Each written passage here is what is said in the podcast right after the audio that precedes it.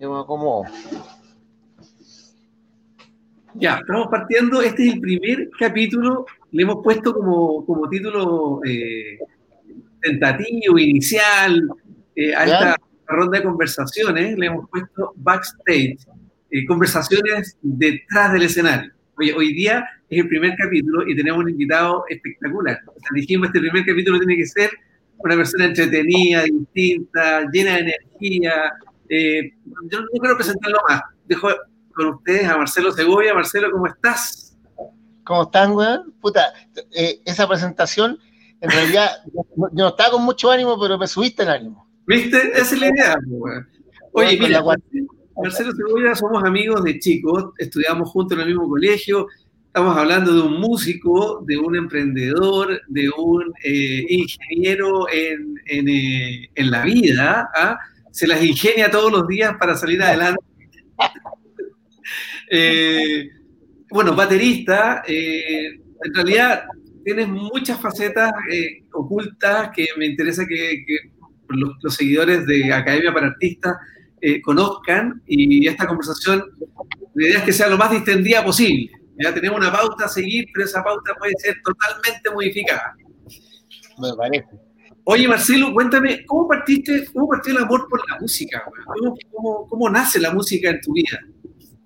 Bueno, tú me caché del colegio, nosotros estábamos metidos en lo que era, éramos yo creo que el grupo de los artistas del colegio. Yo me tiré más por la música y por la batería, por la batería en principio.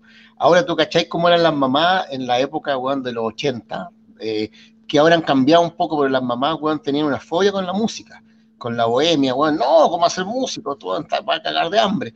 Cuando ahora con el tiempo se ha ido, cambiando un poco el switch en las mamás y en las generaciones de ahora, weón, y ya ser músico es una carrera que es aceptable, weón, que la gente, la gente lo, lo hace, ¿cachai?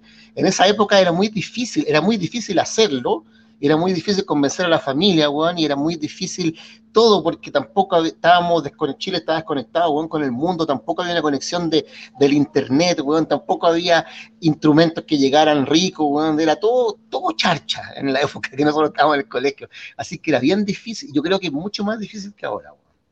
Oye, y tu acercamiento a la batería, al instrumento como tal, porque una cosa es la música que, que, que te motivaba, que lo tenías en la sangre, que que todos sabíamos que te movilizaba, pero, pero ¿en qué momento, por qué no elegiste flauta o el triángulo y elegiste, elegiste la batería? Bueno, cuando me tocaba cargarle, subirla a la micro, como tocó, en ese momento yo pensaba, decía, weón, de haber tocado flauta dulce. claro, aquí, aquí listo, la, meto ahí. Chao, chiquillos, nos vemos. Claro, pero puta, la, la, pasión iba por los tarros. Mi, mi viejo era, es baterista, weón, y, y por ahí partió, independientemente que no, no, tuve mucho acercamiento con él ni con la parte baterística de él. Pero yo creo que, como tú decís, iba en la sangre, pues, entonces ahí me tiraba el tema de los tarros. Ya, pero tuviste, ¿cómo, ¿cómo, viste? O sea, tu viejo tocaba batería, pero, pero ¿cómo tú decidiste comprártela? Porque en un momento tuviste que comprarte una batería, tuviste que armar tu espacio, ya algo tenía que tener un espacio para tocarla también. Puta, eso era lo más complicado. De hecho, para comprarla, tuve básicamente que trabajar un verano completo para comprarme la batería más rasca que existía en ese minuto en el mercado. Y, tampoco tenía mucha onda con mi familia, con mi vieja en ese minuto, weón, de poder armarla y tocar, porque es un instrumento que mete mucha bulla, weón. No un instrumento silencioso, ¿cachai? Que te puedes poner audífonos como una guitarra en su minuto. Entonces, era difícil, weón. Y de hecho, yo, yo, yo siento, weón, que yo empecé a tocar batería ya más de viejo, independientemente que tocábamos en el colegio y todo. Yo la agarré en serio, en serio, weón. Yo calculo que a los 28, no antes, weón. Ah. Oye, ¿y por qué no estudiaste música? Bueno, por lo, yo creo que todo se encaja ahí, weón. ¿ah? Es como cuando tú estudiaste teatro en su minuto, yo creo que la, familia no estaba muy feliz. Ya lo, mismo del pasado, lo mismo pasaba a mí con la música, ¿cachai? Ahora tú fuiste más tosudo, weón, y, y, fuiste insistente hasta poder estudiar. No, no, yo fui más. Tú estudiaste diseño industrial. Yo estudié diseño industrial, que era también relacionado con el arte, me gustaba el dibujo, el arte en general. Pero, y ejercí, ejercí un, poquito, weón, en el diseño, un poquito como 10 años. Y después, Pero no eres feliz. ¿Ah? ¿No eres feliz? Sí, sí me gustaba, pero no, no, me, no me daban las lucas una y lo otro no me, no me, me gustaba la música. así, Oye, yo me acuerdo que dentro de tu emprendimiento y de, estudiar, eh, eh, ¿cómo se llama? Diseño industrial, en algún momento pusiste una mueblería. Me acuerdo de eso, una, fábrica de muebles en Buin, en, como camino a, a Pico, no sé, como para allá. Y, me acuerdo que te fui más de alguna vez y, vi tus muebles, pues, que eran como rústicos, que tenían como, como una onda bien especial, pues. Bueno, era la, estaba de moda el tema del pino oregón, pues, en su minuto. Entonces yo hacía muebles rústicos de, de, de, pino oregón, que no había mucho acá en Chile. Como te decía, el, tema de la, de la del aislamiento de, Chile con respecto al mundo eran todos sentidos, la música, bueno, el arte en general, y los muebles, no, aquí habían, existían muchos talleres de muebles que hacían cosas bonitas. Después justo yo me salí del, del tema porque, weón, llegó, llegó la importación, weón, y, y Falabella, Almacenes París, las grandes tiendas en ese minuto, empezaron a traer muebles más o menos del estilo y lo podías pagar con 24 cuotas, weón, y, y ahí no, yo no tenía cómo competir, y ese fue uno de los principales temas, weón. Sí, es verdad, bueno. Oye, Palomo, bueno, esta es la primera parte de la entrevista. ¿eh? Estamos. estamos... No, no, no, no Palomo que bajar el perfil. Oye, pero es que Palomo te decimos toda la vida. A mí me decían pelado y hasta el día de hoy me decían pelado, pero no vamos a decir que me decían pelado. Oye, cuéntanos un poco de tu familia. ¿Quiénes componen tu familia? Bueno, yo. Todo esto para conocerte un poco más, Marcelo. Yo creo que uno te ve arriba del escenario, detrás de la batería, pero uno no sabe, Marcelo es soltero, tiene hijos, está casado. ¿Qué onda? yo como todo artista, bueno, estoy en mi tercer matrimonio, así como los grandes, grandes artistas de Hollywood. Estoy en mi tercer matrimonio, tengo tres hijos, uno de, dos, perdón, dos hijos del primer matrimonio, uno del segundo y el tercero decidimos no tener hijos. Porque yo tenía los míos y la Vero, que, que mi señora, tiene, tiene su hija. Así que en un momento nos juntamos todos, claro, y eran, y eran cuatro hijos más nosotros dos. Ahora mis hijos ya no están en Chile, se fueron a Estados Unidos, que son los dos primeros, el Vicente y la Pepa. Y me queda nada más que el Nico que tiene 16, pero mis hijos son grandes, el más chico tiene 16. Oye, pero tú dijiste que tenías cuatro hijos. Claro, que el otro es la Camila, que es la hija Lavero, que puta, prácticamente. Ah. O sea, tendrías seis hijos. No, pues cuatro, dos del primero, ¿Sí? tres el segundo matrimonio y la Camila cuatro. Éramos cuatro, me refiero, éramos seis en la casa, yo con la Vero más los cuatro hijos en algún minuto. Ya, pero es que yo me refiero al, al sexto hijo, a, a Brian Damage. Ah, ah. ¿O no? Claro, bueno. Nace el, nace el 2001. Ya estamos 19 años, tiene más grande que el Nico, que tiene 16. Oye, claro, ¿cómo, parte, la banda? ¿Cómo parte? ¿En qué momento se te ocurre decir, oye, pero ¿por qué no hacemos una banda? ¿Estabas ahí solo? ¿Llamaste a un amigo? Eh, ¿cómo, partió la banda? Puta, fue, fue, fue bien cara palo, como, como éramos nosotros y a lo mejor como somos hasta el día de hoy. Después te puedo contar la anécdota tuya, pues no me dejé a mí. A mí no, como no, aquí es un ping-pong. Oye, yo, yo me tiré cara de palo, yo fui al planetario y con mi mente así media de productor, que tengo, fui a ver un Pink Floyd envasado, así con la estrella, con música envasada, colocaban un CD por esa época, la, la época de los CD. ¿Ya? yo llegué y hablé con el director y le dije, oiga, yo tengo una banda tributo a Pink Floyd que no existía, y yo me interesaría y puedo tocar acá en vivo lo mismo que ustedes hacen, pero al ser en vivo otra cosa, y, y traemos gente y todo. Y bueno, me dijo, ya, pues bueno, hagámoslo oh, ya le dije, ya, entonces denme una semana, entonces voy a organizar bien la fecha y todo, y en la semana tuve que conseguirme los músicos, no tenía ni uno.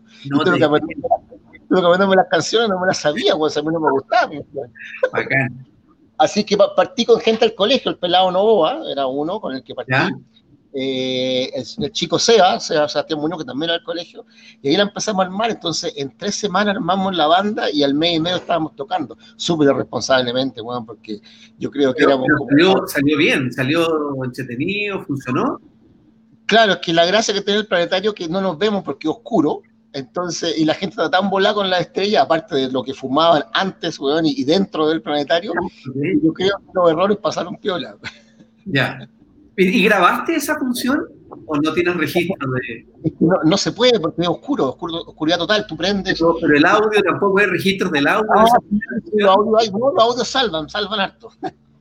Sí, pero, eso sería entretenido escuchar algún día ese registro, güey.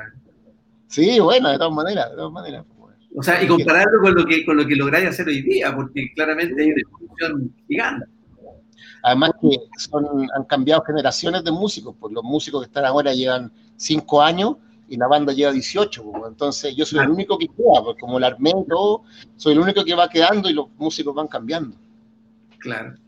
Oye, cuéntame un poquito, o sea, más que a mí, porque yo sé la historia, pero tu compañera, tu socia, la Vero, ¿qué rol toma en el crecimiento profesional tuyo?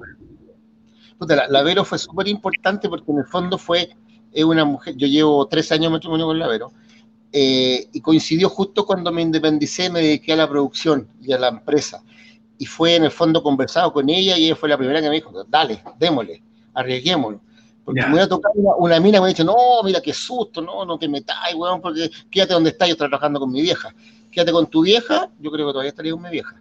Pero, o sea, podemos decir que el Avero fue fundamental en lo, en lo, que hay construido hoy día.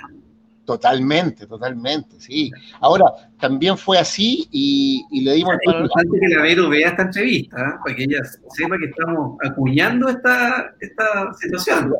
Le, le vamos a avisar vamos a cortar esta parte. No, oye, pero fue, en el fondo también, también nos sirvió, pues, porque después vino el despegue, weón, que no lo pensamos, ni ella ni yo, y, hubo un cambio de vida, weón, impresionante, que no lo esperábamos, ¿cachai? Me imagino.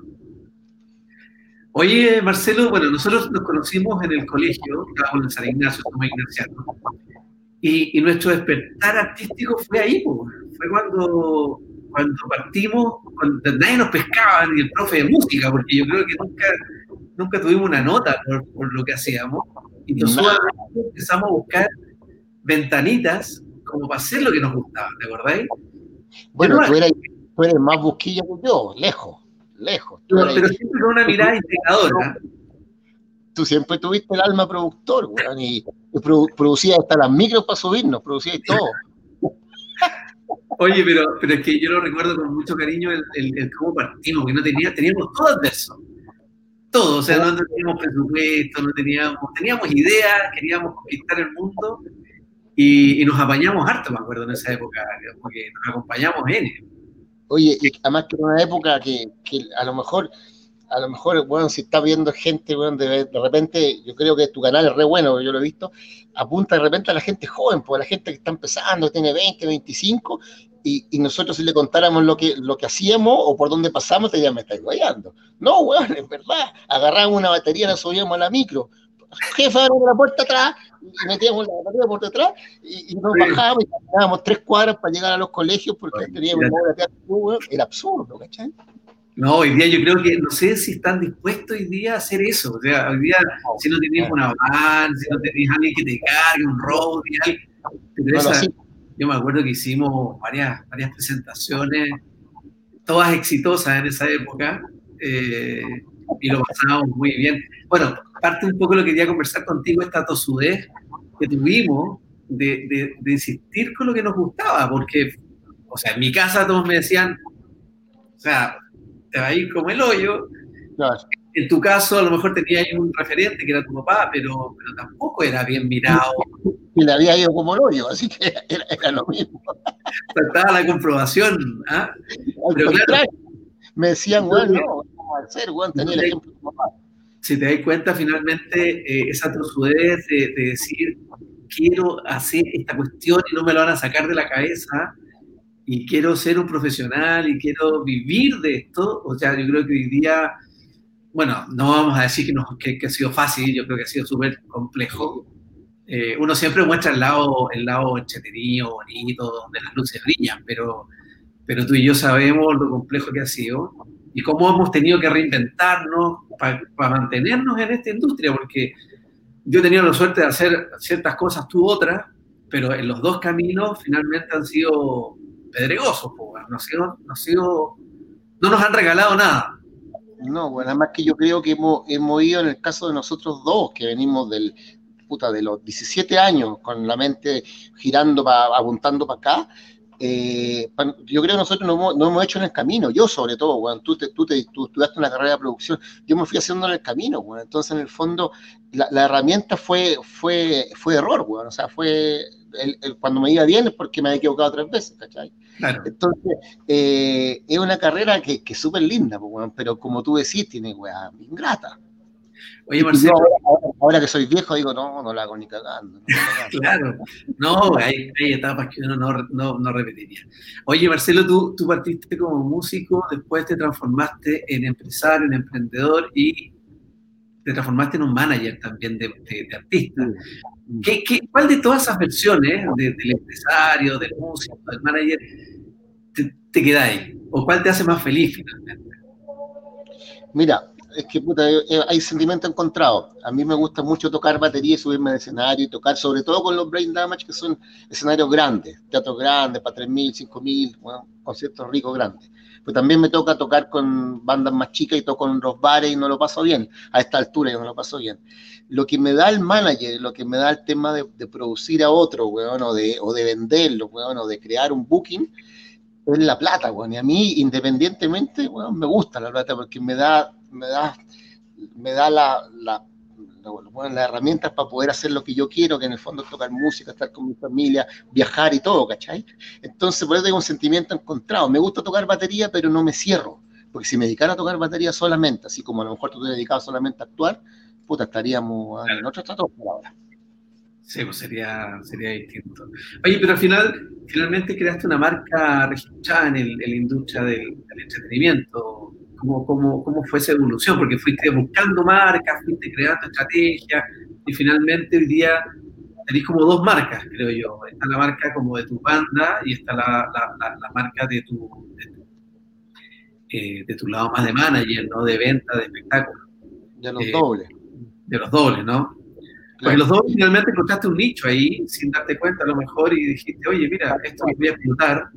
Y se dio la coyuntura de que aparece en los programas, ¿no? Y, cuéntame un poco de eso, cómo... cómo, tal, como tú decías, en el fondo yo estaba enfocado, justo estaba en la etapa que me, que me había ido de la empresa de mi vieja y estaba armando una pequeña productora muy chica en la que básicamente producía los shows de, de Brain Damage y un par de cosas más chiquititas.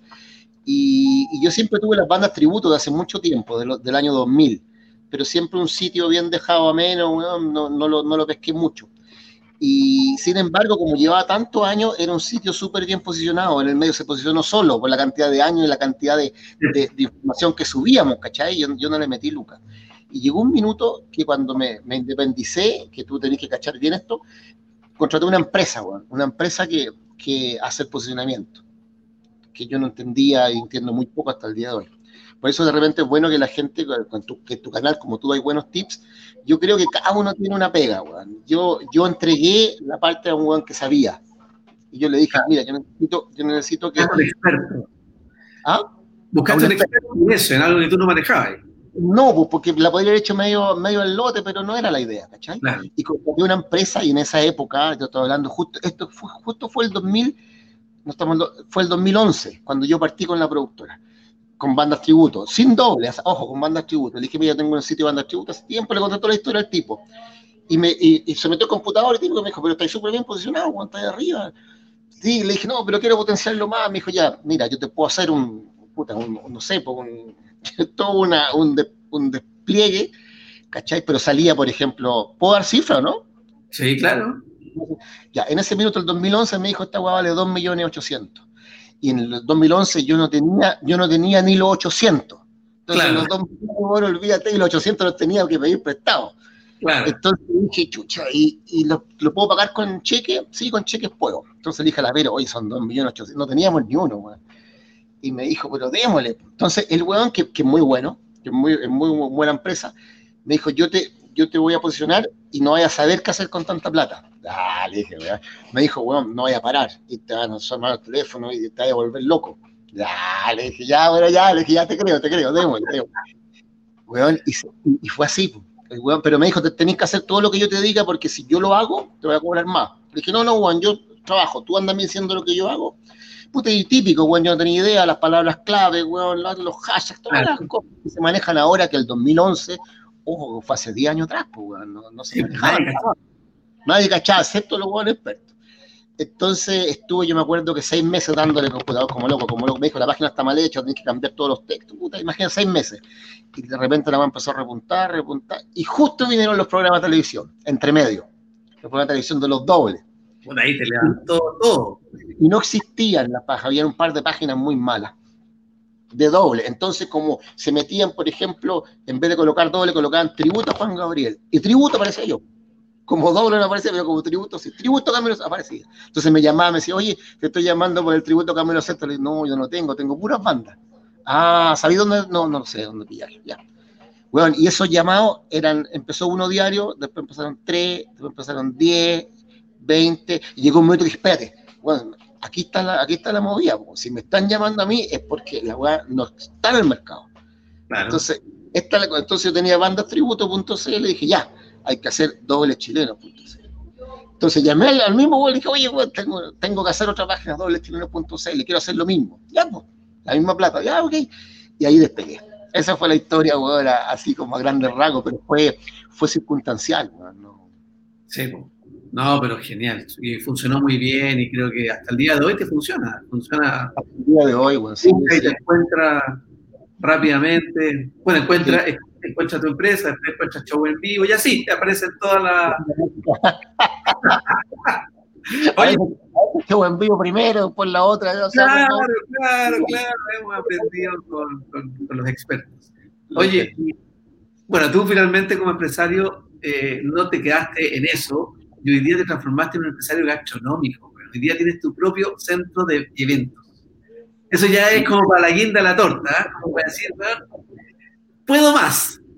Puta, pero, hay, un, hay un pero importante. Un pero no, pero, pero, después hablemos del pero, hablemos de cómo nace esto. Tú, yo me acuerdo de habernos tomado varios cafés juntos y me decía, puta, quiero tener un centro de eventos, me gustaría la reina, me gustaría acá o en una parcela. Y estaba ahí en esa búsqueda, me acuerdo. Y de repente empiezo a ver que Marcelo Cebolla se transformó en un empresario. Cuéntame, ¿qué pasó? ¿Cómo, ¿En qué momento? Bueno, yo vivo en la comunidad ecológica. Sí, Yo vivo en la comunidad ecológica de, de, Peñalolén, donde hay varios artistas, varios actores viven acá. El, Héctor Noguera vive acá, bueno, es vecino mío. Tiene el teatro acá adentro. Y hay, uno, hay, unos, hay unos centros de restaurantes justo en la entradita del, de la cuestión de la comunidad y, y siempre arrendan locales, porque hay un local que hace rato que arrendaban locales, yo los miraba, o no, no, no, ahora no, porque estaba full de pega. Y me metí, bueno, justamente porque vino el estallido social.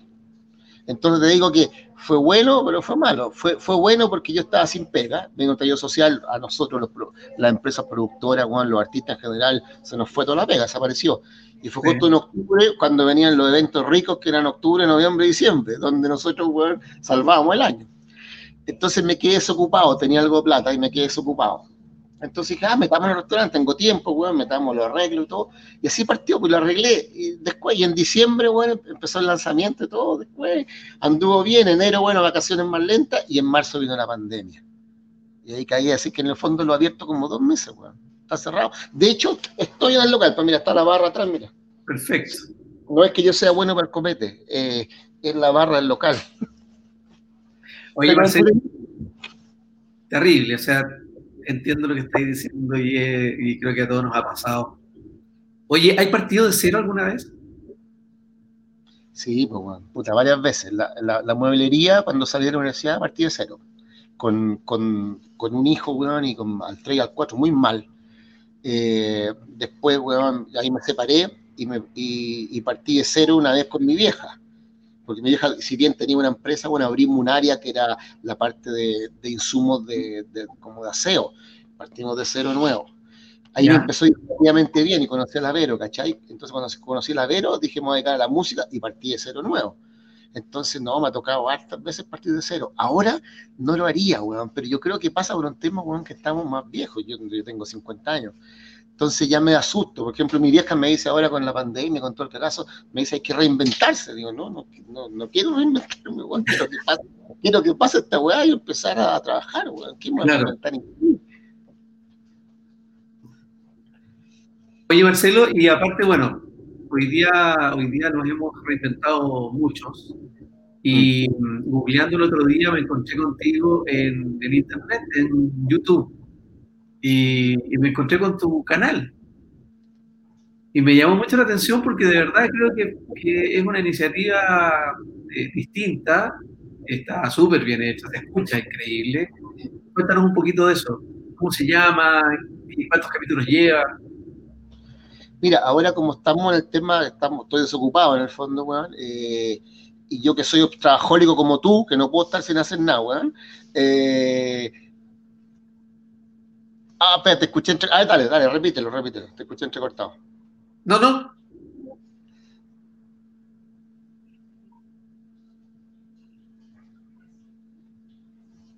No, no, no, no te escucho, weón. Yo creo que hay un pequeño delay con la imagen. Ahí sí, ahí sí.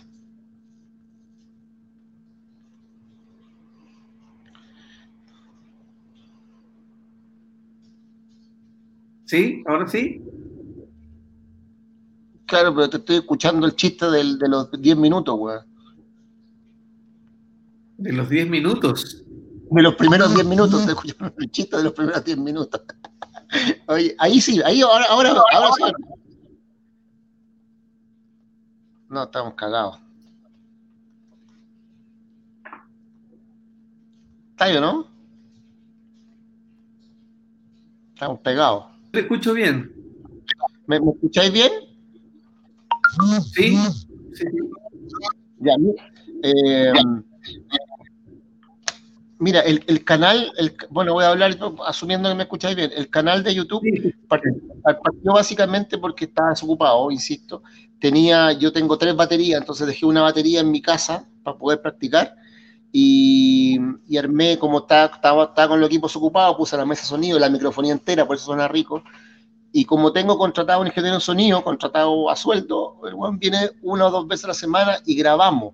Y grabo, weón, 10 eh, canciones por día. Entonces tengo, en, en un mes, tengo muchísimo material, weón, es muchísimo. Entonces, ¿qué es lo que hice? Yo me puse a tocar batería con las canciones que siempre escuché de la época de los 80, partí con Toto, bueno, partí con Pink Floyd, partí con varios, eh, y, me gustó, bueno, empecé a subirlo a, las redes sociales mías y la gente empezó a quedar loca, porque, oh, qué bueno, cómo lo hacía, que suena bien, que tocáis bien, bla, bla. Y, la verdad es que este es un tema que se hace, se hace hace mucho tiempo, los gringos le llaman drum cover. Yo lo descubrí ahora, no tenía idea y los hueones tienen, hay gente que tiene 250 mil seguidores, hueones, es absurdo. Y son hueones como yo que tienen y tocan batería y tocan bien. Y, en el fondo tú veías al baterista y la gente que le gusta, cacha que es lo que hace. Y dice, ah, así la tocan los hueones, ah, perfecto. Eso y por ahí va, ¿cachai? Y empecé como hace un mes y, y, la verdad que más lo que me entretengo, no lo tengo pensado así como, como un negocio, aunque de repente las cosas se van dando, pero es como para entretenerme, hueón, y, y hacer lo que hago así como tú te dobló el portal tuyo de los productores, que también es en la raja, pero es lo que tú siempre has hecho. A lo mejor para, la gente, para la gente que lo dice, oye, weón, qué buena, pero tú lo tenías en la mente, pues lo mismo pasa a mí en la batería, dice, weón, qué buena como toca, sí, pero yo lo toco, bueno, hace 20 años, es una weá que ahora, ahora lo estamos mostrando, ¿cachai? Pero entretenido, weón, entretenido. Me gusta mucho. Oye, Marcelo, como ya estamos finalizando, estamos terminando este, esta conversación backstage. Oye, y saber un poco más que, más que para mí, para, la gente que nos sigue o, que va a ver este video después de, la gente que está iniciándose en el mundo del espectáculo, que están o que quieran, están decidiendo si son músicos, si son productores, qué es lo que son. ¿Qué les dirías tú, desde tu mirada, desde tu experiencia? Yo creo que lo principal, lo principal es, inventarse dentro de lo que, de lo que tú hagáis por ejemplo, si lo mío era el arte, bueno, era la música, si yo me hubiera quedado solamente con la batería y tocando, bueno, un par de bandas, probablemente, bueno, estaría en otra ahora. Eh, yo creo que hay que buscar la forma, bueno, de, darle el palo al gato, o, de inventar, o de, o de marcar, bueno, algo distinto a los demás. Yo siempre hablo con la gente que toca de repente bandas con temas propios músicos que son temas que son es una carrera súper difícil, súper difícil despegar, súper difícil hacerla, ¿cachai? Y, y, siempre dicen, oye, pero la banda tributo, los dobles pases. Claro, sí, no te discuto, pero, pero hacemos una buena pega, que en el fondo a mí me ha tocado ver bandas que son muy buenos, los buenos se suelen a tocar con patrones cortos, con hawaianas, bueno, claro. respeto, llegan a hablar LOL y a probar sonido, ¿cachai? Como tengo varias, conozco. Fui dueño del house rock, así, cacho a los músicos. Y ahora el pico, de repente uno, uno ahí no prueba porque, porque no pudo, porque no tuvo como... Entonces, sí, también son súper artistas, son súper pro, pero yo creo que hay un tema de responsabilidad, una, si quieres ser músico, quieres ser artista, tenéis que tomarlo como un trabajo, y tenéis que tomarlo con, super, con disciplina, weón casi ser pesado. Yo creo que lo que tú lo hiciste, weón, es lo que hice yo. Yo soy músico, pero ya, para las 8 a las 8, perfecto. Ya, ¿y cuánto rato hay que tocar? Una hora. Una hora. ¿Cachai? Creo que sonido de 6 a 7, perfecto. ¿Cachai? Es súper una pega, weón. Sí. Bueno, yo también creo que la disciplina es fundamental. Si no miras esto como una profesión, yo siempre digo eh, que esto no es un oficio, weón. Hay gente que dice que es un oficio, yo digo que no. Esto es una profesión. O sea, hoy en día, si uno lo tomáis como un profesional, eh, y no estudiás, y no te capacitás, y no entrenás, y no ensayas, no te aprendís los libretos, si eres actor, no, no, no, no, practicas tu instrumento, no te cuidas a tu cuerpo si eres bailarín, ponte tú si eres actor o cantante de ópera. Si no te cuidas, si no lo miras como un instrumento profesional, dedícate a otra cosa. Yo creo que... o, definitivamente déjalo como hobby, porque a lo mejor, a lo mejor bueno, hay, hay, hay doctores, hay ingenieros gusta la música o le gusta actuar, pero es su hobby perfecto, y ahí, te, ahí te la aguanto que, que lo tomé medio, medio refilón. Pero si quieres dedicarte al tema como tus videos, weón, como quieres buscar un productor, si quieres buscar un productor, no él no te va a hacer la pega, weón. Yo, yo escuché el capítulo, o sea, vi tu, el capítulo de, de, productor, que es muy bueno, el, capítulo del productor, ¿ah? perdón, no sé si me explico. El, del, del, y claro, en el fondo, si tú eres músico, tú decís, ya tengo un mal listo, estoy listo. No, weón, no, no, no. No, él, él te hace una parte de la pega, pero si tú eres irresponsable, bueno, si no te ocurre en algo, el manager no te va a, no te va a hacer la vida. Bien, Marcelo, te quiero dar las gracias por esta conversación entretenida, que la teníamos pendiente, salió así de la nada, y vamos a, vamos a compartir este video en YouTube, en nuestra Academia Partista, y también vamos a iniciar un podcast, también de la Academia, y va a ser el capítulo número uno. Así que vamos a, vamos a incursionar en esos, dos mundos. ¿Ya? Ya, mira, por, por ejemplo, esas cosas no las no la cacho. Tú me decís un podcast. Yo, yo estoy, estoy, estudiándolas recién y quiero, y quiero partir en ese mundo porque me gusta el tema radial, creo que es entretenido también. Tiene todas unas aristas de, de, de, comercialización, de monetización, también funciona muy bien a través de Spotify y de otras plataformas de audio. Y yo creo que va a ser entretenido tener conversaciones detrás del escenario eh, y lo que te decía, no tiene nombre todavía el, programa, pero el backstage eh, le cabe perfecto. Eh, de hecho, fue la, que se le ocurrió el, nombre. Y, te, lo voy a, te, lo voy a, compartir. ¿Ya? Muy bien. Marcelo, tú, antes de cortemos me, preguntaste si le mostraron a la gente. Yo después por interno te voy a mandar un link, weón, de una cosita corta que dura como tres minutos, que es una selección de varias cosas que he grabado en este mes. ¿Cachai? Para que lo mostremos para que la gente cache. Vamos a sumar a este, a este video si lo alcanzamos a editar, y si no, hacemos un nuevo video y se lo agregamos. Muy bien. Oye, Peladito, independientemente del programa, un gusto, weón, porque la verdad que no nos veíamos hace tres meses desde que vino el, estallido social, que nos han pegado en el piso el estallido social y después nos dieron un par de cosas más con la pandemia. Así que un abrazo a la familia, weón. No, todavía no conozco a tu hija, weón, qué absurdo. Soy, soy, soy, un súper weón. Ya, Palomo. Marcelo, un abrazo. Muchas gracias. Que estés muy bien. Nos vemos, compa. Chao, chao. Bueno, gracias a todos por acompañarnos en el capítulo de hoy. Fue nuestro primer capítulo de este conversatorio, de esta conversación íntima detrás del escenario. Y backstage vamos a ver si tiene larga vida. Parece que sí. Así es que los invito a ver YouTube, nuestro canal de la academia, y además nuestro canal de podcast para que puedan escuchar el audio de esta entretenida conversación. Que esté muy bien.